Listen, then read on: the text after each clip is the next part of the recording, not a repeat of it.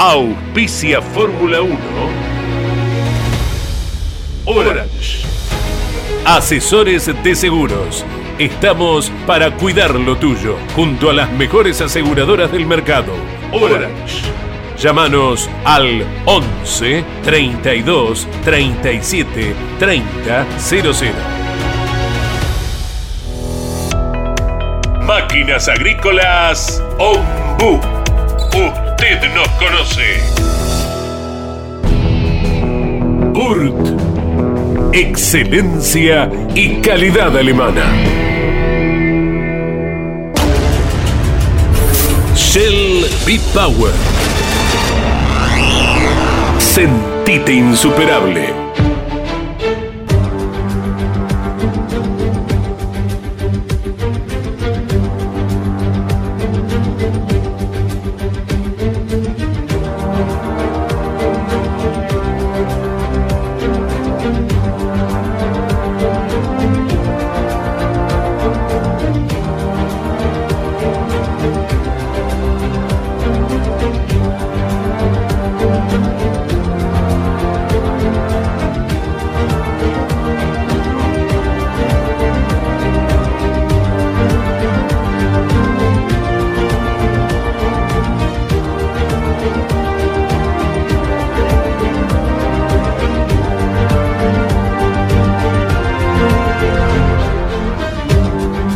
¿Qué es la Fórmula 1?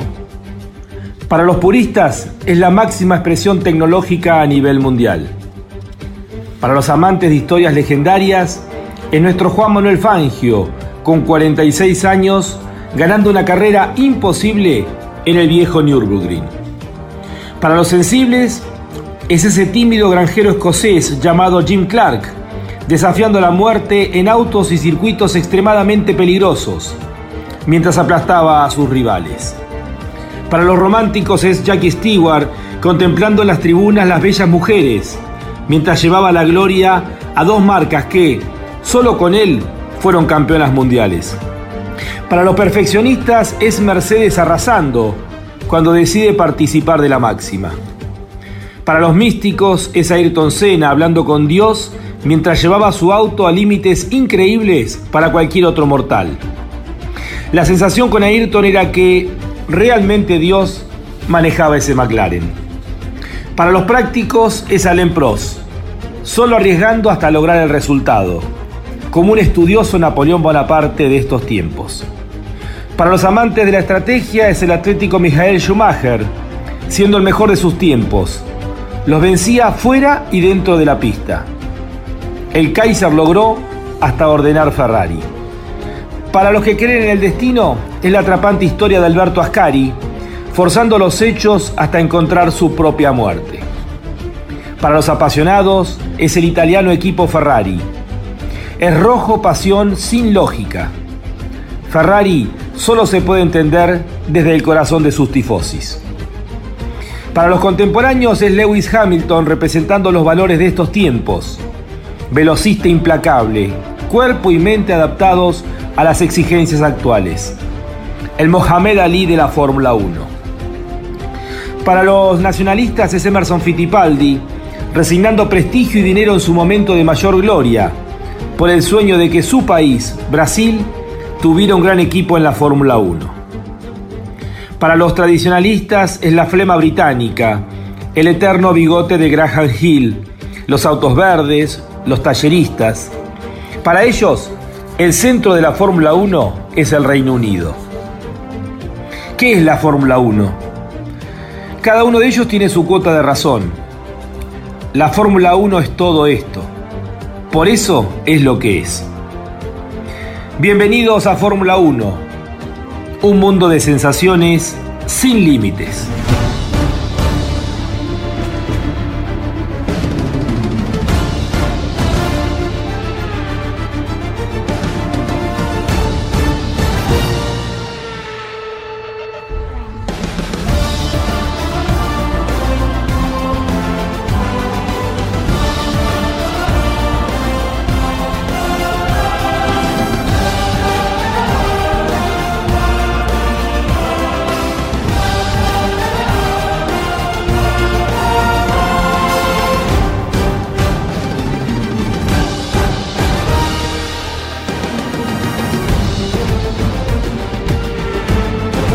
Más popular y prestigiosa disciplina del deporte motor del mundo. Llega a Campeones Radio Fórmula 1.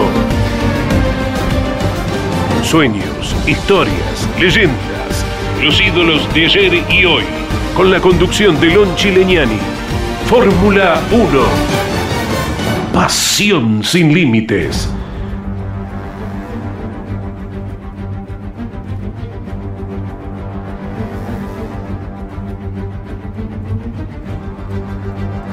A esta altura y a menos de dos semanas del comienzo del Mundial de Fórmula 1 de este año, imaginábamos estar hablando como las noticias más importantes de la semana, aspectos técnicos, eh, conclusiones luego de los tres días que hubo de actividad, el primer contacto que tuvieron eh, los equipos con sus nuevos autos en el circuito de Montmeló en Barcelona.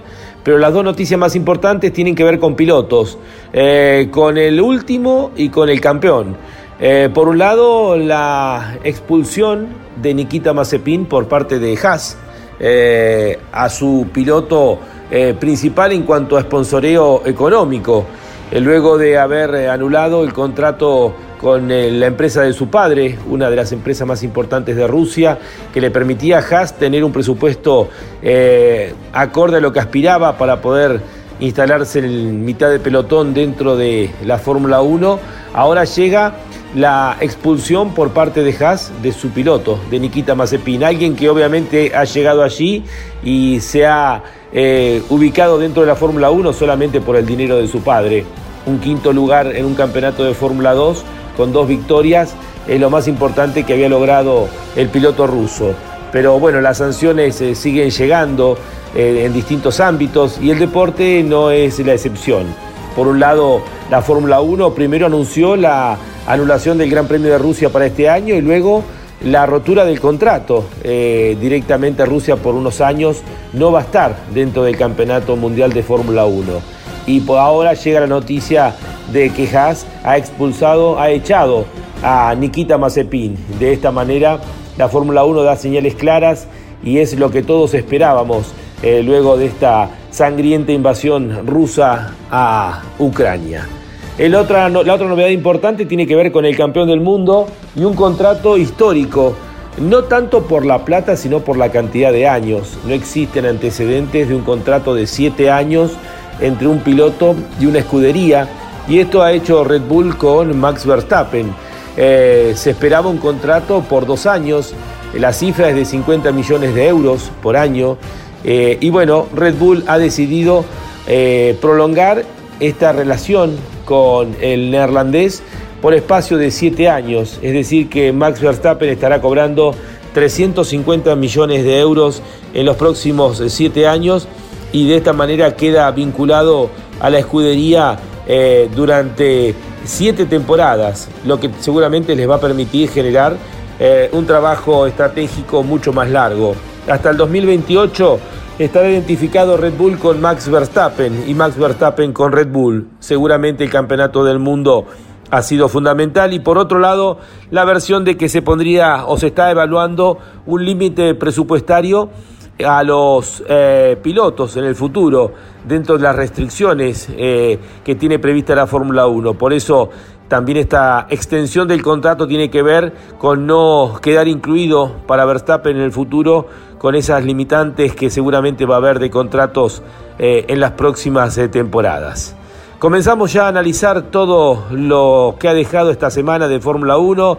Estamos ya a menos de dos eh, fines de semana del comienzo de la actividad con la primera fecha en Bahrein, pero ya el próximo fin de semana tendremos las segundas pruebas que nos van a entregar seguramente mucho más eh, acertado y mucho más cercano lo que van a ser los autos de esta temporada 2022. Bienvenidos a Fórmula 1, un mundo de sensaciones sin límites.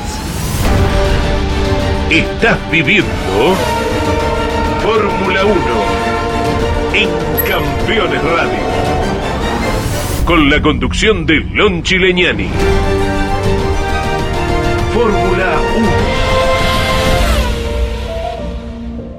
Pasión sin límites.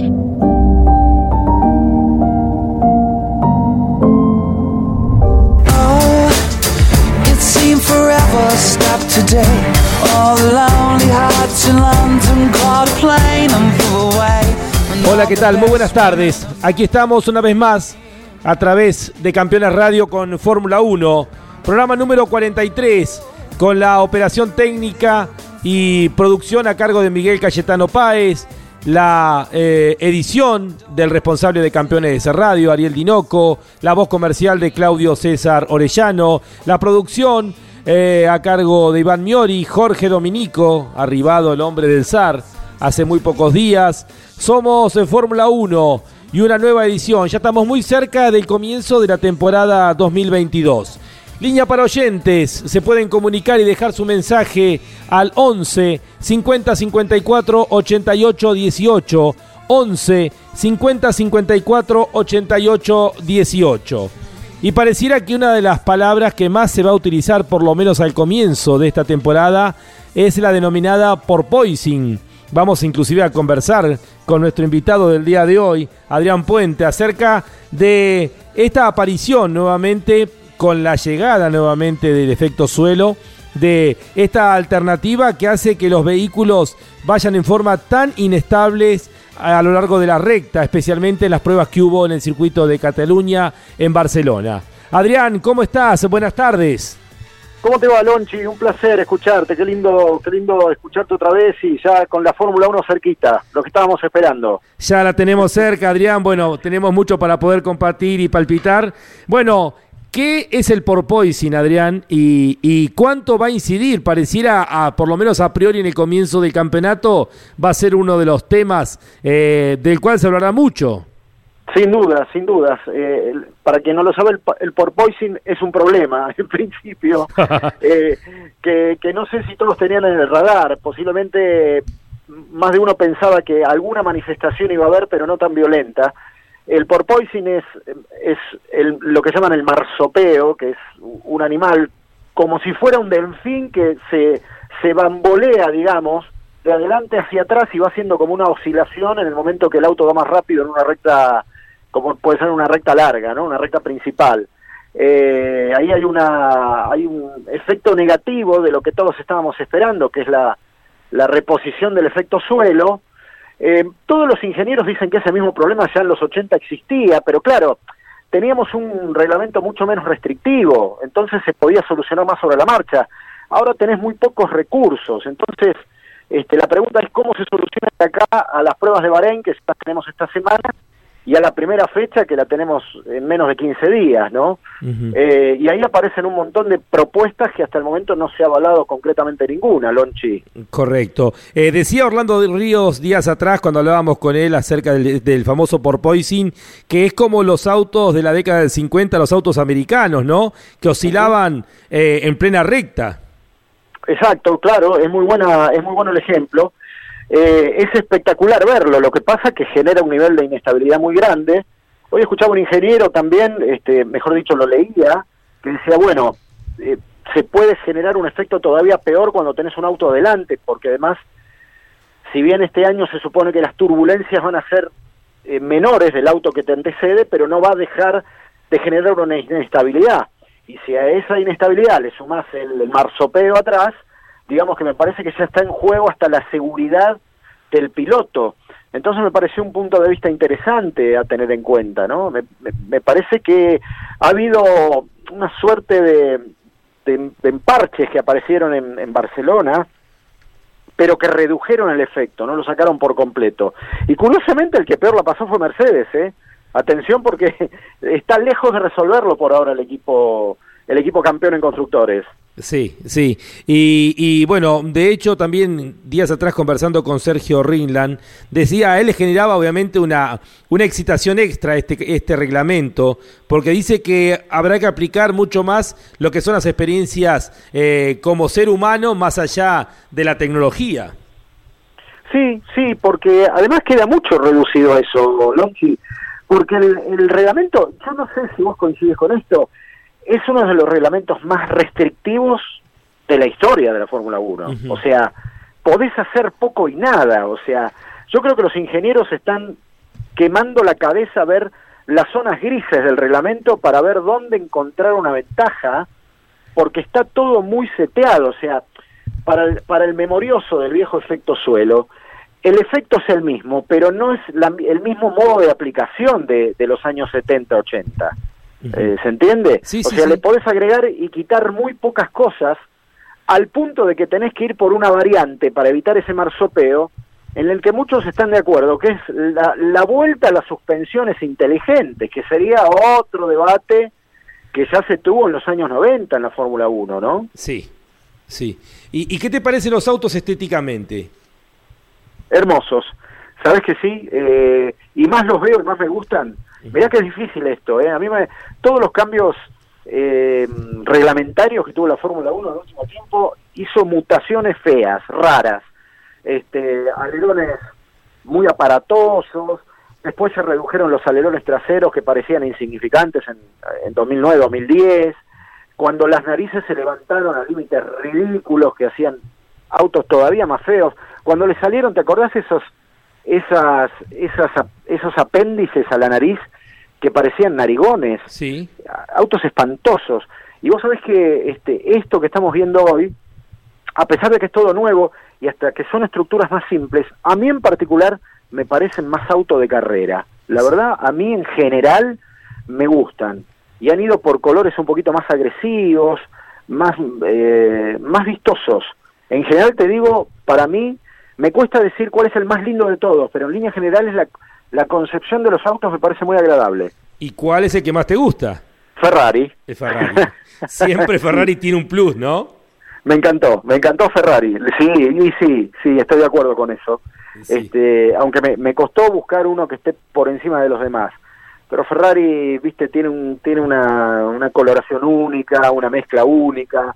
Me gustan mucho las las aletas arriba del, de los neumáticos delanteros que tiene un, un reborde blanco, eh, amarillo sí. que, que le da, ves bien el límite y le da un, una estética muy agradable, muy linda en general. ¿Y eh, vos crees que tiene incidencia en todo esto la opinión de la categoría de los nuevos dueños para hacer autos más definidos en colores, eh, que le den una personalidad mayor eh, de lo que estaba sucediendo en los últimos años, tal vez yendo un poco a lo que eran las características allá por los 60? Yo creo que sí. Yo creo que definitivamente entendieron que además los medios de comunicación son los que manejan un poco la temperatura visual del, del espectáculo, Lonchi. Y hoy no solo tenés una tele, eh, que es mucho, de todas maneras, porque la televisación de la Fórmula 1 es espectacular, eh, sino que además tenés un montón de ventanas de expansión del producto, donde vos tenés que primero enriquecerlo visualmente.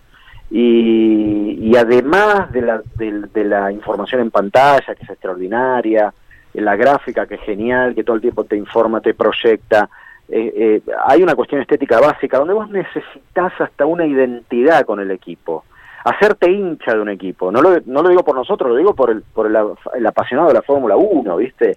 Recuperar esa pertenencia del auto azul, del auto rojo, del auto blanco, del auto gris. Se entiende a dónde voy, ¿no? ¿Te acuerdas que en los, nosotros éramos chicos, Lonchi, y, y eras hincha de Renault, de ese turbo amarillo, o eras hincha del 10 celeste, o era hincha de la Ferrari roja, o del Williams blanco, o del Lotus negro, todos teníamos como una identidad sobre el diseño. Y me parece que eso es clave, recuperar eso en este momento donde la Fórmula 1 dio un golpe mediático el año pasado, histórico, ¿no? Sí. ¿Y, qué sensaciones tenés con esta nueva gente, eh, la gente de Liberty Media que ha tomado la categoría? ¿Le está haciendo bien a, a la Fórmula 1? Mira, yo creo que en líneas generales sí. Eh, por supuesto que cuando los, los cambios son radicales y son eh, potentes, eh, siempre hay un margen de error, y creo que ha habido errores. yo tengo dudas sobre la carrera sprint todavía, por ejemplo, ¿no? Me parece que está en observación a mi modesto gusto. También es cierto que el año pasado se probó con, con autos aerodinámicamente diferentes, entonces me parece que no se terminó de explotar el proyecto. Eh, pero en líneas generales me parece que sí, que ha habido un acercamiento, una apertura hacia el público que la última era de Eccleston había omitido por completo. Me parece que fue más lo que alejó que lo que acercó. Mi, mi, voto es positivo, diríamos por acá, ¿no? eh, Bernie tenía una posición que en su momento, bueno, como siempre uno siempre dice, ¿no? Eh, de repente son los dirigentes o los líderes que se necesitan para cada época. Pero bueno, Bernie era un hombre mucho más eh, proclive a lo dictatorial, ¿no? Se hace lo que yo digo y punto, ¿no? Sí, pero viste cada cosa en su contexto. Yo creo que estoy totalmente de acuerdo con lo que decís. Hay cosas que van eh, de la mano de una época y necesitan de esa gestión y después, claro, cuando uno se eterniza en la gestión es donde empieza a ser lío. y, yo creo que la última época de, Eccleston fue una época demasiado cerrada, demasiado conservadora. Pero en la época en la que Eccleston agarra la Fórmula 1, que estaba casi al borde de la extinción, fue una manera de gestionar eh, funcional a ese momento, para, para, para hacer del producto algo mucho más homogéneo, ¿no? Y de exportación que es lo que terminó siendo. Después no lo pudo modernizar Eccleston, ese fue el problema, no pudo leer estos tiempos. Sí. esa fue la cuestión. Sí, fue, fue, digamos, necesario para un momento, pero es como que le estaba... Eh, vos sabés que a mí me generó una sensación la carrera, la frustrada carrera de Spa, eh, lo que pasa que fueron, son tantos grandes premios y uno tapa al otro que ese papelón, digamos, en mi opinión, ¿no? Por supuesto, que se dio en Spa, la sensación fue eh, más allá del peligro que tenía y, seguramente el temor de, algún accidente eh, complicado, pero también lo sentí como una forma de cuidar a aquellos que tienen el royalty de un equipo de Fórmula 1, ¿no? El, salir a la pista y hacer una carrera significaba romper muchos autos, ¿no? Y, y hay que cuidar a los clientes o a los socios. Sí. Eh, sí, yo, me, yo me, acuerdo de esa carrera, a mí me dio un, disgusto grande porque yo creo que es una, primero que es una de las más esperadas del año, Longi, me parece que Spa es, es volver un poco la esencia, eh, quedarte cuatro o cinco horas a la espera fue un, un, disgusto eh, para el aficionado promedio, creo que fue un maltrato innecesario, y después fue como un, como un parche que se aplicó, donde ahí, ahí yo percibo un error en el comisariato en su momento, lo que era eh, Michael Massey, que después eh, cuando tuvo que cuando tuvo que responder en el apuro creo que ahí aparecieron los, las peores deficiencias del sistema y eso se vio en Spa y eso se vio en Abu Dhabi en, en lo que ya hablamos en un momento que fue la definición del campeonato no este creo que le faltó reacción en ese sentido a la Fórmula 1 en general y al director de carrera en particular. Este y es cierto muy probablemente sí se priorizó esa integridad porque había algo que sabes qué pasa Lonchi que algo habría que eh, ver ver cómo se lo se lo gestiona nuevamente. La solución a los a, a, las, a las carreras con lluvia que es un neumático con lluvia extrema terminó siendo más que un problema más que una solución un problema. Y ese ese neumático azul levanta tanto spray y levanta tanto agua es tan eficiente en sí mismo que te genera una cortina para el que va atrás y que te corta completamente la, visibilidad. Entonces, la solución en sí, como diseño, terminó siendo un problema que nadie por ahora razonablemente ha podido eh, plantear eh, una solución a eso que sucedió en Spa. Porque si vuelve a pasar lo mismo, porque tranquilamente puede pasar, tranquilamente puede, podemos eh, vivir otra vez la misma frustración porque no se le ha encontrado solución a ese escenario. Y eso me preocupa, por ejemplo. Sí. Eh, eh, ¿Te parece que las obras nuevas que se han hecho es una forma de aceptar eh, de que había una falencia y que lo hacía peligroso? Y me parece que sí. Me parece que necesitaba un ayornamiento. Le saca, como siempre pasa en estos circuitos tan tradicionales, con sectores tan tan eh, caros, digamos, a nuestra a nuestra historia con la Fórmula 1, eh, y nos, nos duele un poco perder ese, ese vértigo, pero son otros autos, reaccionan de manera diferente, frenan distinto, son mucho más reactivos, en algunos casos más veloces, y los circuitos se tienen que ayornar en consecuencia, si no se va muy al límite. Creo hoy innecesariamente, Lonchi. Correcto, correcto. Estamos obviamente charlando con Adrián Puente, es un, privilegio poder tenerlo, es un placer eh, charlar con Adrián. Uno podría pasarse eh, mucho tiempo, estamos justamente aprovechando este receso para poder tener una charla un poco más extensa que muchas veces nos han pedido. Adrián, eh, a la distancia, y no tan lejos, pero ya pasaron un par de meses, casi tres, ¿qué visión tenés de la definición del campeonato? Bueno, mira, no, a ver, es, controvertido, ¿eh? porque yo tengo un poco una contradicción. Me pareció espectacular, porque en definitiva fue espectacular. O sea, si llegan dos tipos empatados y hasta la última media vuelta el campeonato sigue abierto, con toda la intensidad que eso tuvo, no puede dejar de ser espectacular. Sigo insistiendo que me parece que eh, se sobreactuó la definición, eh, que fue manipulada la, definición, que, en términos racionales esa carrera era para Hamilton, eh, y no había forma, si no era por una circunstancia tan irregular, que alguien se lo quitara. Entonces me parece que ahí donde se le fue la cabeza al director de carrera pensando exclusivamente en cómo acomodar esos últimos giros con safety pero para evitar definir con safety Entonces se le armó un barullo de tal dimensión que en definitiva tampoco se lo esperaba nadie, Lonchi.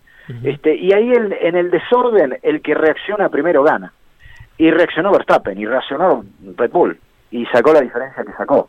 ¿Es ilegal? Y no, porque el, el, director de carrera permitió que eso sucediera. Entonces, yo no diría que es ilegal, pero cuando revisas el reglamento, obviamente no está 100% avalado lo que se decidió, ¿no?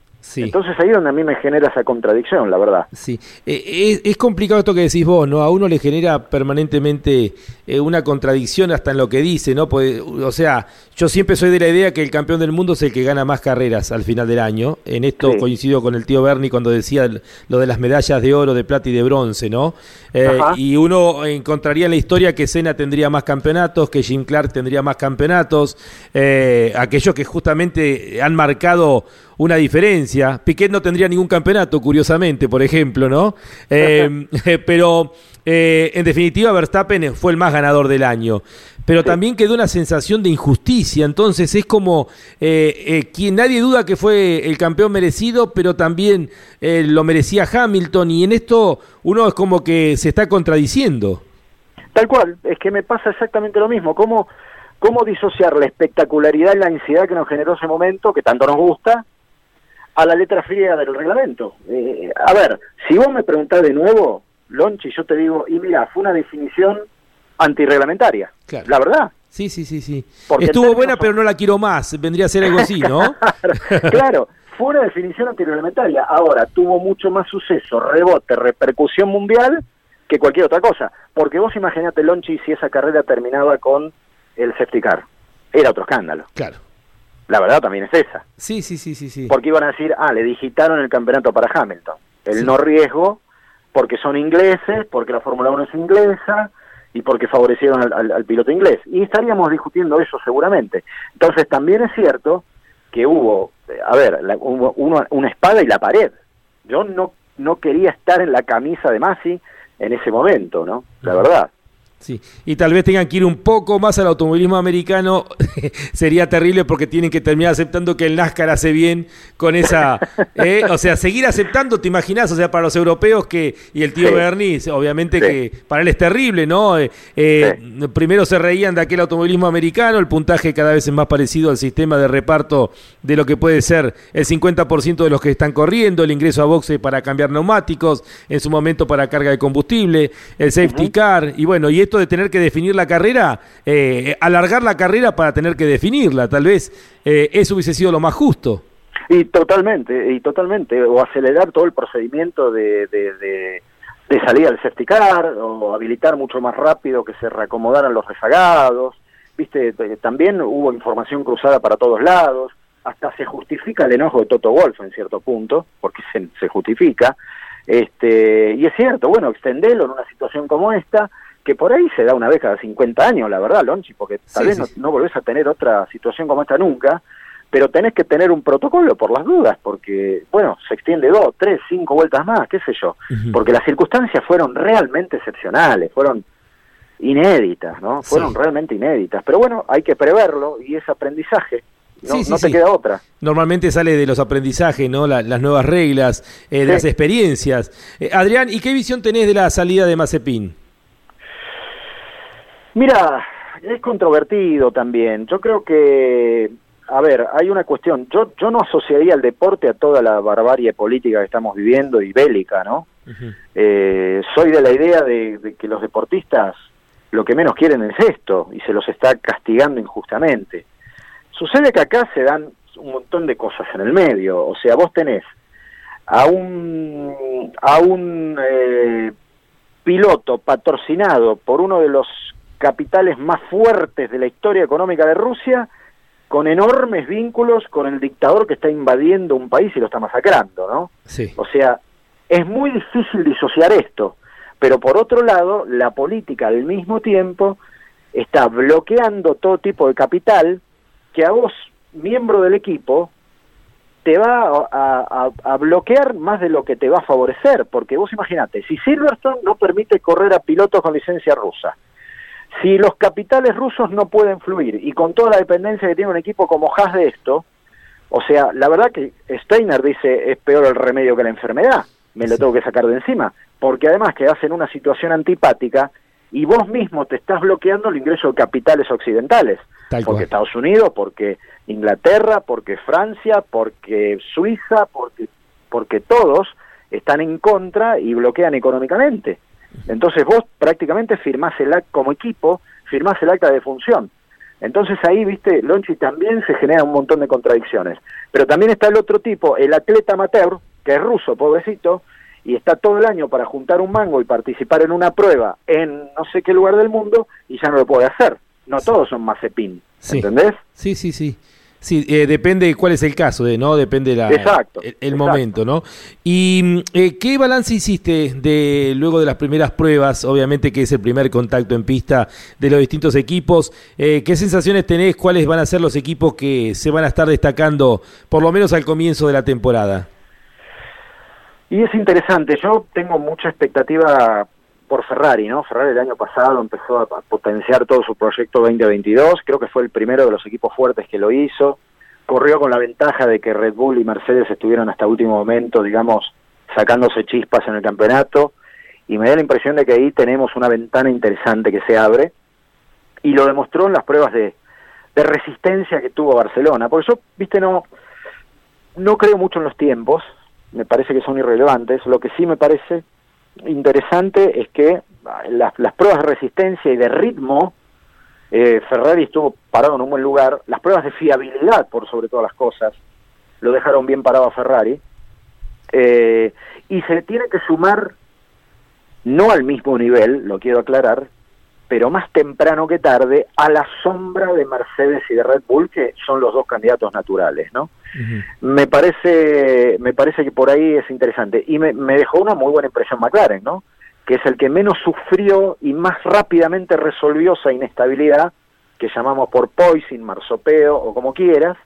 Este y me parece que McLaren está ahí en una en una transición también interesante, potenciado con Mercedes. Están peleando todos con los kilos, ¿viste? La mayoría, salvo el Romeo. Sí. Eh, hay que ver si, si, si permiten un par de kilos más para salir de la irregularidad o van a tener que empezar a trabajar sobre autos más livianos. ¿no? Ese, es un tema que lo van a tener que resolver ahora en Bahrein rápidamente, Lonchi. Sí, aparte, bueno, eh, ya de por sí el, peso mínimo, eh, cuando uno hace la comparación con el 2009, hace 13 años atrás, oh. son casi 100, casi 200 kilos, 190, eh, más del 30%, el 31% más pesado, pero aparte se les complica a todos llegar inclusive a ese peso mínimo. Exacto, exacto. Creo que el único equipo que lo logró así este, es Alfa Romeo. Después los demás están o pasados o muy al límite. Este, a ver, eh, dijiste bien, todo lo que vimos en Barcelona es completamente preliminar, ¿no? O sea, eh, creo que vamos a ver una, una síntesis más real ahora en, en las pruebas de, de Bahrein. Acá se puso de todo, se sacó de todo, se probó todo, eh, están buscando el equilibrio en todos lados del auto, o sea, vimos eh, las versiones más crudas disponibles, digamos, ¿no? Yo creo que eso por algún lado un poquito se va a regular, pero vamos a ver quién, quién tracciona con el tema de peso, porque Red Bull está bastante excedido también, entonces si Red Bull, Mercedes, Ferrari empiezan a pedir, vos viste cómo es la Fórmula 1, va a decantar un poco para ese lado y vamos a tener autos de 800 kilos, no creo que tarde mucho la historia, ¿no? en ir para ese lado. ¿Qué contratito se, se, firmó Max, no? Eh, va a llegar a los 31 años con algo así como 450 millones de euros. Sí, eh, va a llegar a fin de mes, definitivamente. no, y aparte interesante, eh, te escuchaba hace un rato y con razón decías, debe ser uno de los contratos más largos a largo plazo que, que se tenga memoria, ¿no? Sí, sí. Y vos fíjate que Verstappen va a estar ahí también trabajando con Red Bull en la transición de los motores, que va a ser la otra gran revolución que tenemos por delante en 2025-26, ¿no? Sí. Este, y Verstappen por contrato va a estar vinculado a ese desarrollo. Así que me, me parece que ahí hay una hay una apuesta doble muy fuerte y, e inédita por parte de un equipo de cerrar los ojos, ¿no? Porque aparte nos está diciendo Red Bull que nació la era Verstappen, ¿no? Logró su título y ahora nació la era Verstappen, eh, porque va a ser el regente, su contrato lo demuestra, así que sí, sin dudas, más allá de lo, de lo oneroso y de lo que económicamente significa, que es increíble, este, está ese, ese, ese programa de por medio, ¿no? A largo plazo. Sí, sí. Adrián, un placer como siempre poder charlar contigo. Tenemos mil temas más para poder conversar. Cuando quieras. Te vamos a molestar, obviamente, eh, durante, durante el año, ¿no? Y obviamente seguiremos, como siempre, atento a Telemétrico con, con todo lo que brindás, que es riquísimo y que también nos permite aprender un montón. Gracias, Lonchi, gracias. Estoy a tu disposición, ¿sabes? Fanático siempre, así que cuando quieras. Adrián Puente, un gran amigo que ha pasado por los micrófonos de Fórmula 1, aquí en su casa también, en Campeones Radio. Está auspiciando Fórmula 1 Orange. Asesores de seguros. Estamos para cuidar lo tuyo, junto a las mejores aseguradoras del mercado. Orange. Llámanos al 11 32 37 30 00. Máquinas Agrícolas Ombu. Usted nos conoce. Burt. Excelencia y calidad alemana. Shell B-Power. Sentite insuperable. Estás viviendo Fórmula 1 en Campeones Radio. Con la conducción de Lon Chileñani. Fórmula 1. Pasión sin límites.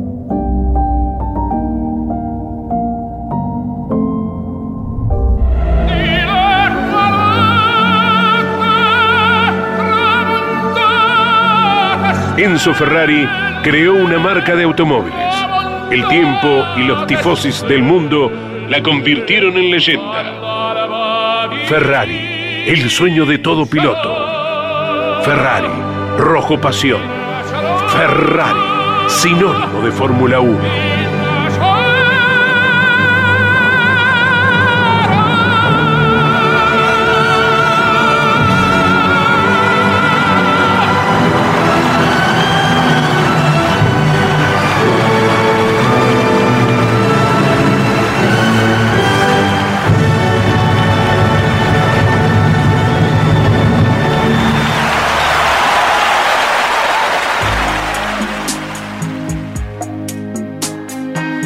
Battene amore, che siamo ancora in tempo, credi di no, spensierato, sei contento. Battene amore, che pace più non avrò, ne avrai. Perderemo il sonno. In questo spazio siamo tutti italiani. Benvenuto al spazio Ferrari. Cuando las expectativas se elevan, por lo menos a priori, y colocan a Ferrari allí como uno de los cuatro equipos más importantes que parecieran tener los autos mejor desarrollados para este año. Eh, De hecho, algunos lo colocan en el segundo o tercer lugar. Eh, por ejemplo, días atrás, cuando hablábamos con el ingeniero Sergio Rinland, nos daba un orden de McLaren, eh, Ferrari, Red Bull y Mercedes a esta altura, por lo visto, por lo menos en España, en Montmeló. Eh, sigue llegando información vinculada a los contratos, esta revolución que ha generado el contrato de Max Verstappen de 50 millones más una bonificación extra de 15 que lo que lo puede llevar a, cobrar 65 millones de euros por año para el campeón del mundo.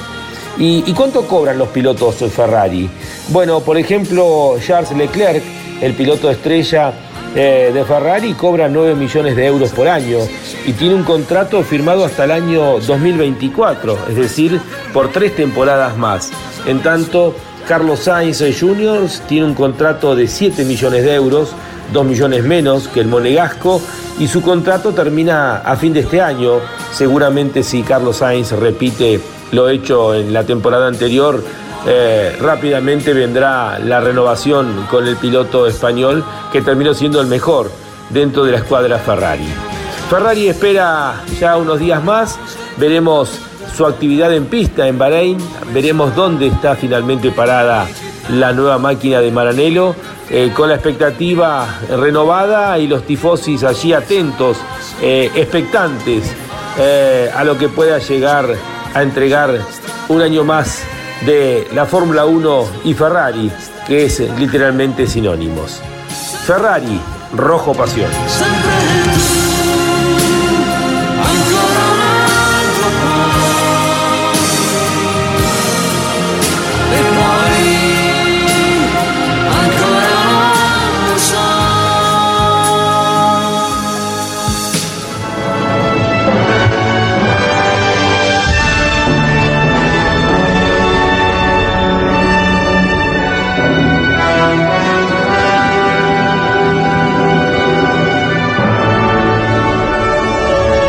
Fue Ferrari, el sueño de todo piloto.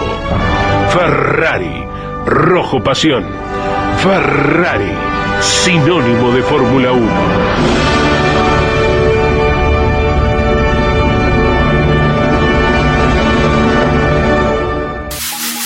Los pilotos más destacados del fin de semana nos visitan cada lunes a las 21 en Mesa de Campeones análisis y opinión con un estilo único. Buenas noches, les proponemos el análisis del deporte motor. Mesa de Campeones por el Garage TV, con la conducción de Jorge Luis Leñani. Para estar informado las 24 horas, ingresa a www.campeones.com.ar. Una cita obligada para conocer lo que está pasando.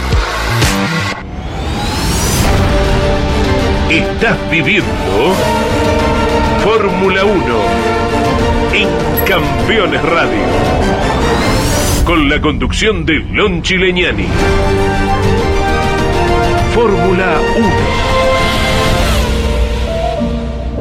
Pasión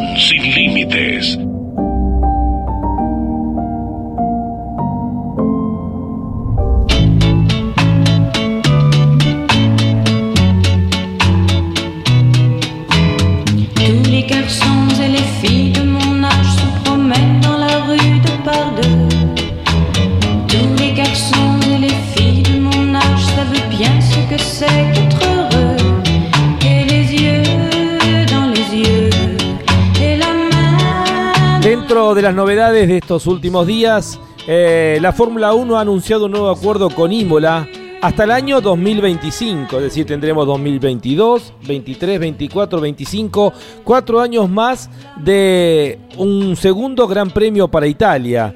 En la máxima categoría seguirá compitiendo en uno de los circuitos que dejó la pandemia justamente, porque a partir de la llegada de la pandemia y cuando hubo que improvisar un calendario, apareció nuevamente el escenario de Imola y de esta manera Italia junto con Estados Unidos serán los únicos dos países que tendrán dos grandes premios. Recordamos que este año al Gran Premio de los Estados Unidos en Austin, en Texas, se agrega el circuito callejero en Miami, allí en Florida. Eh, bueno, el Enzo y Dino Ferrari ha firmado esta prolongación del acuerdo que será hasta el año 2025. Eh, recordamos que apareció allá en el 2021 por el COVID-19 y de ahí en más, eh, ante la aceptación que tuvo especialmente a cargo dentro del público, se firmó este contrato eh, con Angelo Sticci Damiani, que es el presidente del Autoclub italiano, que ha confirmado que Italia tendrá dos grandes premios hasta el año 2025. Seguirá obviamente el tradicional escenario de Monza y también eh, el Gran Premio de Emilia Romagna, que es la región donde se encuentra el circuito de Imola, y agradeció al gobierno y al primer ministro Mario Draghi y a los ministerios de Asuntos Exteriores, Finanzas e Infraestructuras y a la región de Emilia-Romagna por poder concretar este acuerdo que nos pone contentos a todos porque es de los escenarios que todos queremos tener dentro del calendario de la Fórmula 1. De hecho, se ha transformado prácticamente en la primera carrera, la puerta de, acceso cada año al continente europeo, más allá de que es una época de frío en esa región, pero que ha entregado muy buenas carreras. Está confirmado entonces hasta el año 2025 el Gran Premio de Emilia Romagna en el circuito de Imola. A partir de 1950, miles de historias se han escrito de pilotos, automóviles, circuitos y protagonistas que han hecho cada día más grande a la máxima. Compartimos juntos historias de la Fórmula 1. Un espacio donde la nostalgia tiene su lugar.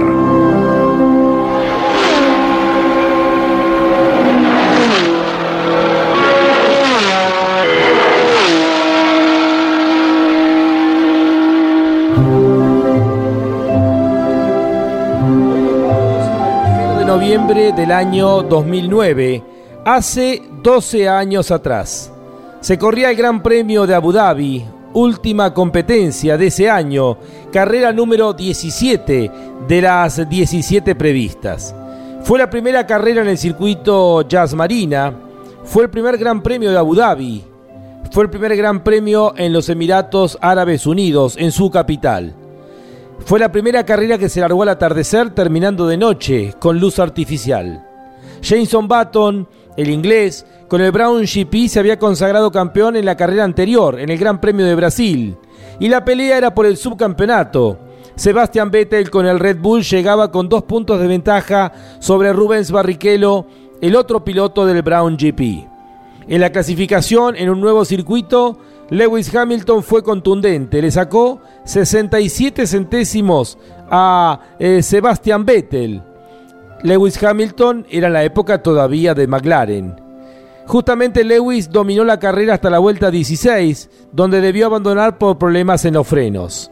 De ahí en más, Sebastian Vettel dominó la competencia hasta el final, seguido por su compañero de equipo Mark Webber con el otro Red Bull, y tercero salió campeón del mundo, Jameson Button. El título de ese año 2009 fue para Jameson Button, el subcampeonato para Sebastian Vettel, que quedó a solamente 11 puntos del inglés, y tercero Rubens Barrichello. Fue el peor resultado en la historia de la Fórmula 1 para Lewis Hamilton. Terminó quinto en el campeonato, el mismo resultado que repitió en el año 2011. Ese último Gran Premio del año 2009 fue la última carrera de Toyota dentro de la Fórmula 1. Fue la última carrera de BMW asociado con Sauber dentro de la máxima y también fue el último Gran Premio del Brown GP, el equipo que debutó, ganó el campeonato de pilotos y constructores y se despidió, todo en tan solo 17 grandes premios, todo solamente en un año. Así es la Fórmula 1 un cofre lleno de recuerdos, un cofre para abrir y disfrutar.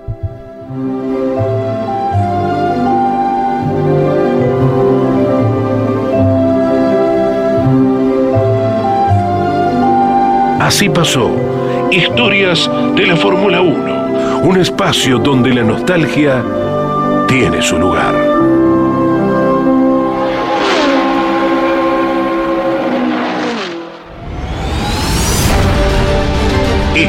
Viviendo Fórmula 1 en Campeones Radio. Con la conducción de Lon Chileñani. Fórmula 1. Pasión sin límites.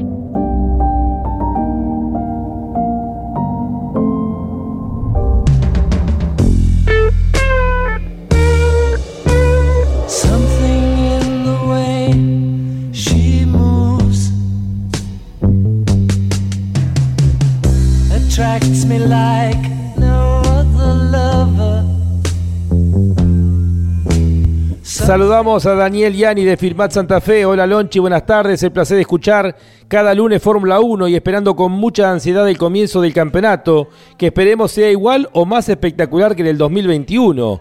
Abrazos a todos los campeones. Daniel Yani de Firmat Santa Fe. También eh, saludamos a Miguel desde Hurlingham. Hola Lonchi, equipo de Fórmula 1. Saludos para Adrián Puente. ¿Ya solucionaron el efecto por poison los equipos de cara a Bahrein? Bueno, lo explicaba Adrián que están trabajando intensamente y obviamente veremos el próximo fin de semana cuando esté nuevamente todo girando en Bahrein, el próximo viernes, sábado y domingo, cuál es el comportamiento de los distintos equipos. Eh, al término de Mundo de eh, Fórmula 1 llega César Santomauro con Mundo Sport y antes quiero contarles que Aston Martin está trabajando en un posible proyecto para crear su propio motor de Fórmula 1 a partir del año 2026. Es solo una idea por ahora, pero se trabaja de esta manera en la Fórmula 1. Dentro de cinco, dentro de cuatro temporadas, Aston Martin comienza a trabajar en el proyecto de tener su propia unidad de potencia con el cambio reglamentario. Ahora sí, César Santomauro dentro de y ahora, previamente, el cierre de Fórmula 1.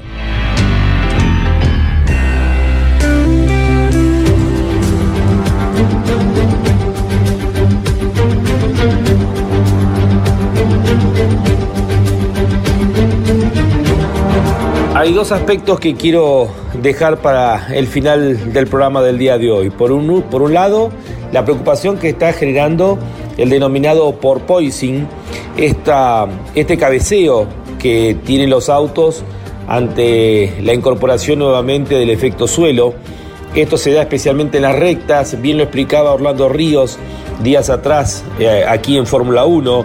Es como esos autos americanos inmensos con suspensiones blandas que podían ir cabeceando en plena recta. Bueno, la reintroducción del efecto suelo para la temporada 2022 ha provocado justamente el regreso de este fenómeno conocido como porpoising y Jean-Claude Michaud, antiguo responsable aerodinámico en Tyrrell, ha dejado ya su alerta y ha dicho que eh, la Fórmula 1 eh, tiene peligro de tragedia por esto si es que no se soluciona a tiempo. Algo que también sucedía allá por fines de los 70, principios de los 80, que fue disimulado por las polleritas eh, en algún momento, elemento que está prohibido hoy. Eh, la preocupación de Jean-Claude Michaud tiene que ver más que nada con aquellos circuitos que tengan muchos desniveles y bueno, ver cómo se puede solucionar esto porque puede llegar a generar en definitiva en esos circuitos especialmente alguna espantada de los autos a máxima velocidad eh, justamente por ese balanceo que se va a dar, reitero, en las rectas. Ha dicho Michaud que le preocupa que pueda llegar a tener consecuencias trágicas eh, cuando los autos de Fórmula 1 visiten circuitos con desniveles, con un asfalto con desniveles. Y él cree que la FIA buscará soluciones eh, rápidamente porque esto se ha visto reflejado especialmente en los tres días de pruebas que ha tenido la Fórmula 1 en el circuito de Montmeló. Se vienen las últimas pruebas eh, previo a lo que va a ser eh, ya el inicio de la temporada, va a ser el próximo fin de semana viernes, sábado y domingo, es decir, un fin de semana antes del comienzo del Campeonato Mundial de Fórmula 1 en el mismo escenario, en Bahrein. Como referencia hasta aquí, el equipo Ferrari es el equipo que más kilómetros ha girado, casi 2.100 kilómetros, el equivalente a seis carreras y medias. Mercedes le sigue en kilometraje con 1.800 kilómetros, el equivalente a casi seis carreras, luego están McLaren y Red Bull. Y los equipos que menos han girado han sido eh, Aston Martin, Alpine, y los que menos han girado son Alfa Romeo, que lo ha hecho solamente eh, por espacio de 820 kilómetros, el equivalente a dos grandes premios y medio, y Haas, eh, con la sumatoria de la problemática de haber perdido al sponsor principal, ha girado solamente 750 kilómetros, es decir, equivalente a dos grandes premios y medio.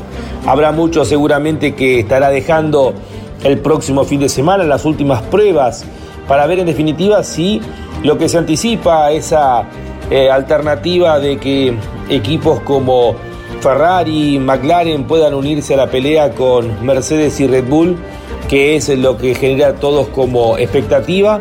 Y ese segundo pelotón que veremos si encontrará Williams definitivamente integrado junto a Alfa Tauri, Alpine y a Aston Martin. Veremos también qué sucede con Alfa Romeo. Eh, Valtteri Bottas ha generado expectativas al respecto y también qué sucederá en el futuro con el equipo Haas que ha comenzado el año con muchísimos inconvenientes. Nos reencontramos la próxima semana, el lunes previo al comienzo de la temporada 2022, aquí en Fórmula 1, un mundo de sensaciones sin límites. Hasta la próxima semana.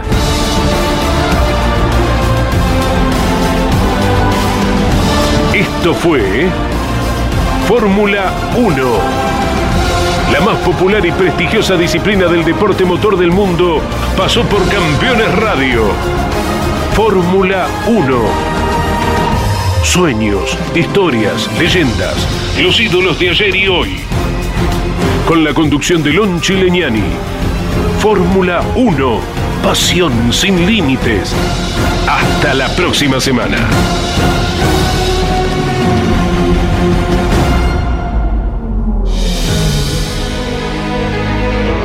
Auspicio Fórmula 1